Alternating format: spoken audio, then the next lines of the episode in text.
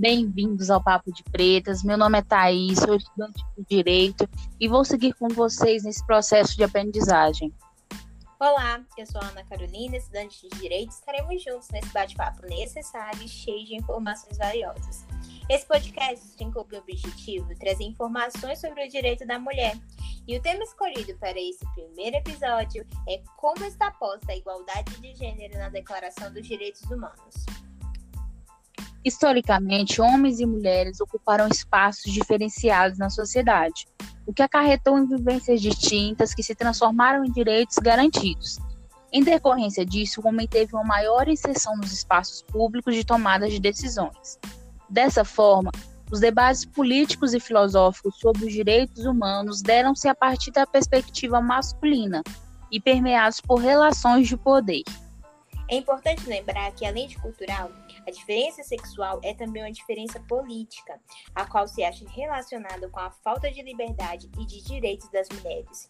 e a sua sujeição perante o sexo masculino. Justamente, essa subordinação das mulheres perante os homens surgiu de uma relação de poder entre sexos. A partir desse panorama, passamos a observar que as constituições passaram a estabelecer a igualdade como princípio fundamental, vetando todas e quaisquer distinções.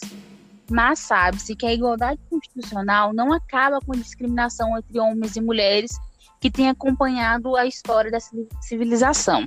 A desigualdade entre sexos é historicamente construída em sua face mais cruel é a violência praticada contra a mulher. E essas constituições se baseiam um documento mais antigo, a Declaração Universal dos Direitos Humanos. Então, a gente vê que antes dessas constituições já existia uma declaração explícita que tratava da igualdade de gênero, que era a Declaração Universal dos Direitos Humanos de 1948,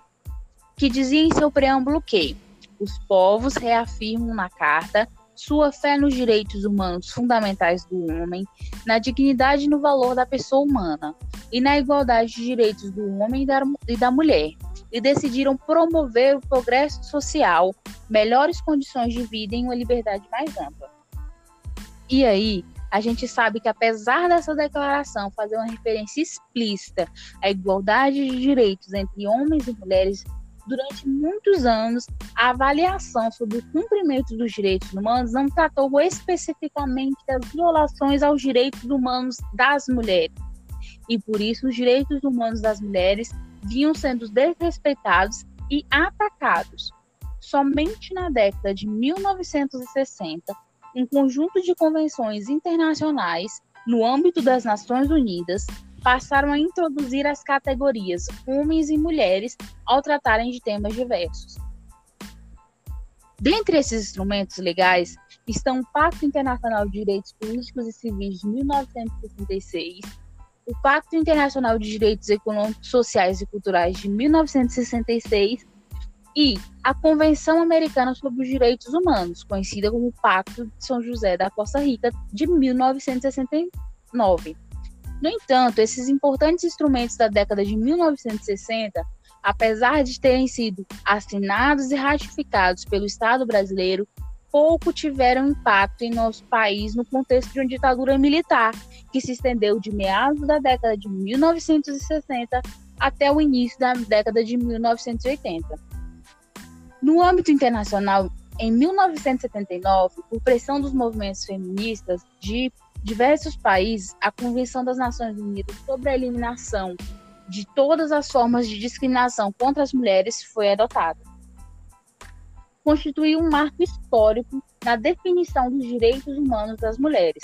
concretizando um compromisso assumido na primeira Conferência Mundial da Mulher, que foi realizada no México em 1975, abarcando áreas como trabalho, saúde, educação, direitos civis e políticos, estereótipos sexuais, prostituição e família. Essa convenção foi o primeiro instrumento internacional de direitos humanos especificamente voltado para a proteção das mulheres.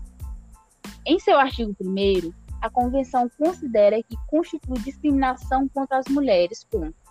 toda distinção, exclusão ou restrição baseada no sexo e que tenha por objeto ou resultado prejudicar ou anular o reconhecimento, gozo ou exercício pela mulher, independentemente de seu estado civil e com base na igualdade do homem e da mulher, dos direitos humanos e liberdades fundamentais nos campos político, econômico, social, cultural, civil ou em qualquer campo.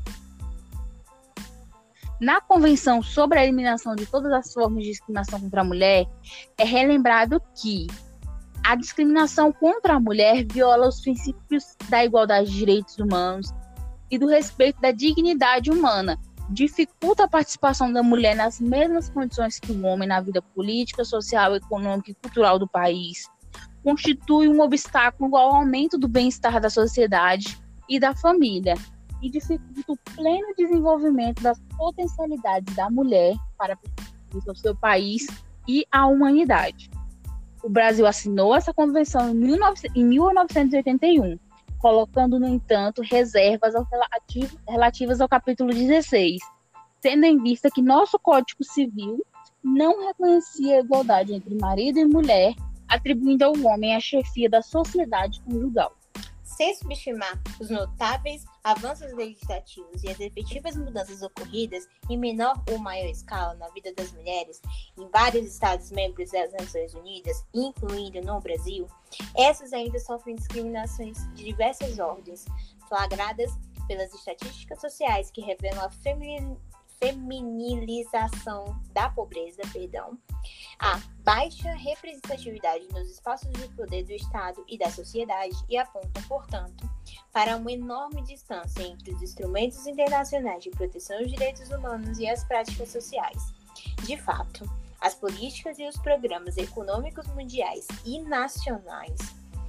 caracterizados pelo processo de ajustes estruturais, se acarretam consequências perversas para os homens tem incidido de forma ainda mais penosa sobre as mulheres. Além disso, Carol, ainda se verifica a persistência da violência exercida unicamente por motivo de sexo, como a violência doméstica e a violência sexual, que ainda encontram atitudes complacentes ou até mesmo indiferentes do Estado da sociedade. O grande desafio que se coloca a partir do quadro legislativo favorável nacional e internacionalmente é como atuar para que o reconhecimento dos direitos humanos das mulheres sejam capazes e eficazes na geração de políticas públicas e ações concretamente contribuam para o empoderamento das mulheres e a mudança dos graves indicadores. Assim, é importante que o Estado brasileiro possa dar amplo conhecimento aos mecanismos nacionais e internacionais de proteção aos direitos humanos, além evidentemente, de cumprir com os compromissos já assumidos. Por outro lado, todos os cidadãos devem conhecer e debater o conteúdo dos tratados e convenções assinados e, particularmente, atuar de forma a influenciar o Estado a adotar posições mais avançadas no que se refere principalmente ao respeito e direito aos direitos humanos e ao desenvolvimento econômico e social baseado em critérios de igualdade.